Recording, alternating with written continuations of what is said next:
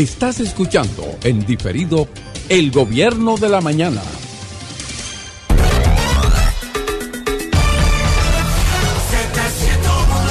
Estamos de regreso, señores, en el gobierno de la mañana a través de la inmensa Z101, donde todo comienza, prosigue y nunca termina. Uno de los principales mandatos bíblicos, señores, es no matarás. No matarás. Pero por la maldad vemos cómo hombres le quitan la vida a otro, de manera de hecho despiadada. Y a veces a personas indefensas e inocentes le arrancan la vida.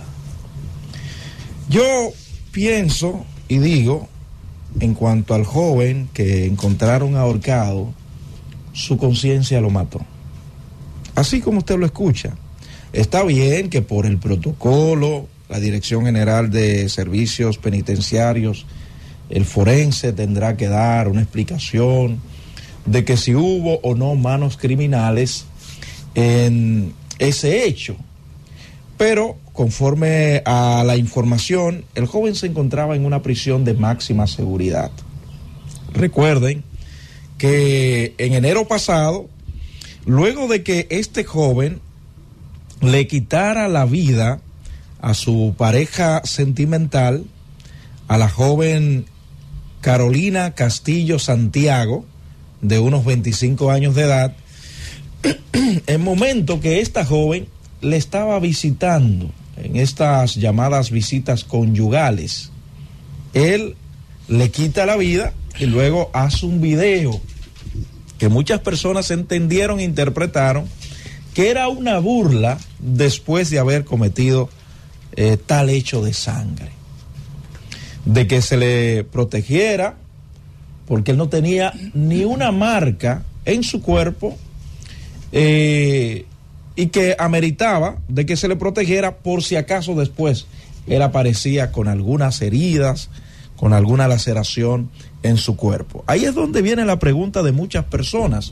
¿Cómo un joven que pedía protección, como un joven que eh, solicitaba que se le respetaran sus derechos, que no fuera maltratado por las autoridades, ahora parece muerto. Y del otro lado, las autoridades lo sacan de esa, de esa fortaleza donde él se encontraba detenido. Recuerden que él estaba, de hecho, en medio de un proceso acusado de haber matado a otra persona. Lo sacan de, esa, de ese centro para protegerlo, porque quizás allí podían tomar eh, venganza contra él por haber asesinado a esa joven. Lo sacan y lo llevan a una cárcel más segura, a un eh, lugar donde tuviera precisamente esa protección. Sin embargo, se recibe la noticia en el día de ayer de que apareció ahorcado. Le decía a mis compañeros que la corte más alta de este mundo, señores, es la conciencia, porque ella es la que te persigue eh, y la que te condena y también la que te libera. De la única que usted no se puede liberar, porque donde quiera que usted va, va con usted, es su conciencia. Y hay un momento en la vida del ser humano, por lo más malvado que sea, que viene lo que nosotros llamamos el remordimiento. No necesariamente el arrepentimiento, porque son dos cosas muy diferentes.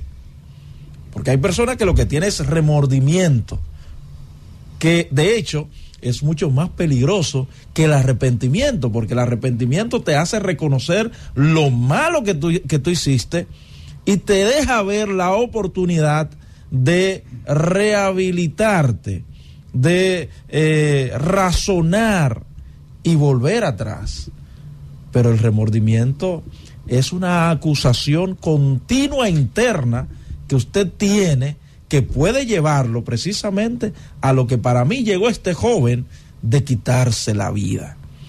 Y esas acciones nosotros lo vemos muy a menudo cuando un hombre, por ejemplo, le quita la vida a una mujer que en el mismo momento agarra, a veces por no enfrentar la justicia, pero a veces hasta por un asunto de remordimiento, se quita la vida, que eh, está muy relacionado con lo que este joven había hecho, quitándole la vida a su pareja que lo había ido a visitar. Yo reitero, para mí que su conciencia lo mató, que el remordimiento lo ahorcó Claro, es un ser humano eh, que hizo o tuvo en determinado momento actos inhumanos. Pero, como dicen siempre, a veces, donde no llega la justicia humana, llega la justicia divina. Gracias por escucharnos. Sigue conectado. Z